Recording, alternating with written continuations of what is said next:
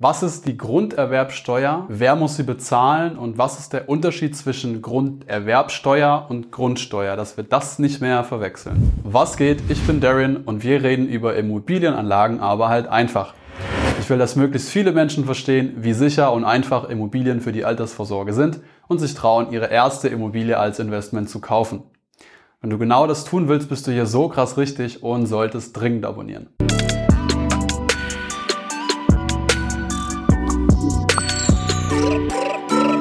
Also, was ist Grunderwerbsteuer? Schreibt sich oft auch so GRERST.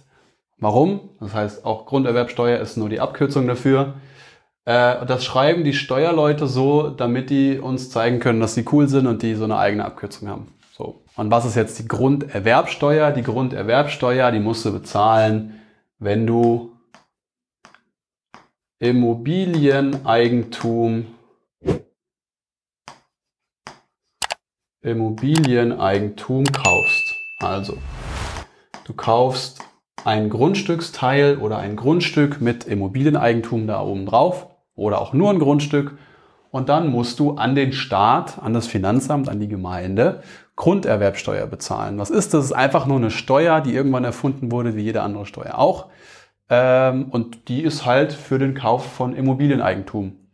Mehr ist da gar nicht. Wenn du irgendwie Wein trinkst, dann zahlst du Schaumweinsteuer. Wenn du feiern gehst für Fiesta Fiesta, dann äh, bezahlst du Vergnügungssteuer. Ja, also es ist einfach nur eine Steuer hier, die Grunderwerbsteuer. Und zwar nicht auf Schaumwein oder auf einen Jahrmarkt oder auf einen Club-Eintritt, sondern auf Immobilienkauf.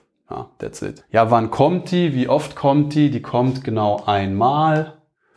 Und zwar zwischen, hallo, ich war beim Notar und ich stehe im Grundbuch. Irgendwie dazwischen kommt dann ein Brief, bitte bezahlen Sie die Grunderwerbsteuer. Und das ist auch der Unterschied zur Grundsteuer. Ja, die Grundsteuer zahlst du dann hinterher, wenn du im Grundbuch stehst, wenn du Eigentümer bist. Ja, die zahlst du jedes Quartal. Ist auch wieder irgendeine erfundene Steuer auf Immobilien, aber diesmal halt, weil du eine Immobilie besitzt.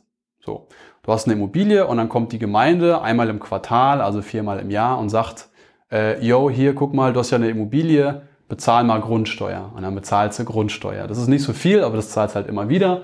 Und Grunderwerbsteuer ist halt ziemlich viel und das zahlst du einmal beim Kauf. So, und wie hoch ist das Ganze jetzt? Also wie viel Grunderwerbsteuer muss ich denn bezahlen? Er kommt drauf an, zwischen 3,5 Prozent und 6,5 Prozent vom Kaufpreis. Okay. Kommt drauf an, wo du wohnst, beziehungsweise wo du kaufst. Ja, je nach Bundesland. Da, wo die Immobilie ist, die du kaufst, nach dem Bundesland geht's. Die meisten Leute wohnen ja auch dann da.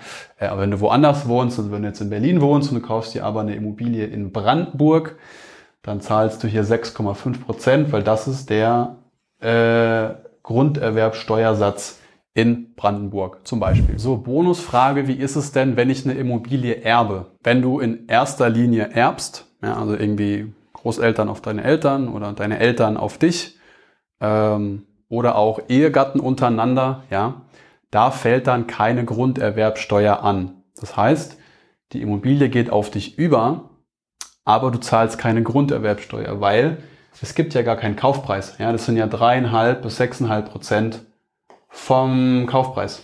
Aber es gibt ja, wenn du erbst in erster Linie, hier so, also ne, Mutter, Papa auf dich, ähm, gibt es ja keinen Kaufpreis und deswegen ist das auch grundsätzlich grunderwerbsteuerfrei. Das alles ist keine Steuerberatung. Ich hoffe, dass es dir trotzdem geholfen hat. Ähm, hast du irgendwelche Fragen? Wenn ja, lass es mich wissen. Ja, schreib mir einen Kommentar, ich komme dann rein, antworte dir oder ich mache nochmal ein neues Video. Okay, ciao.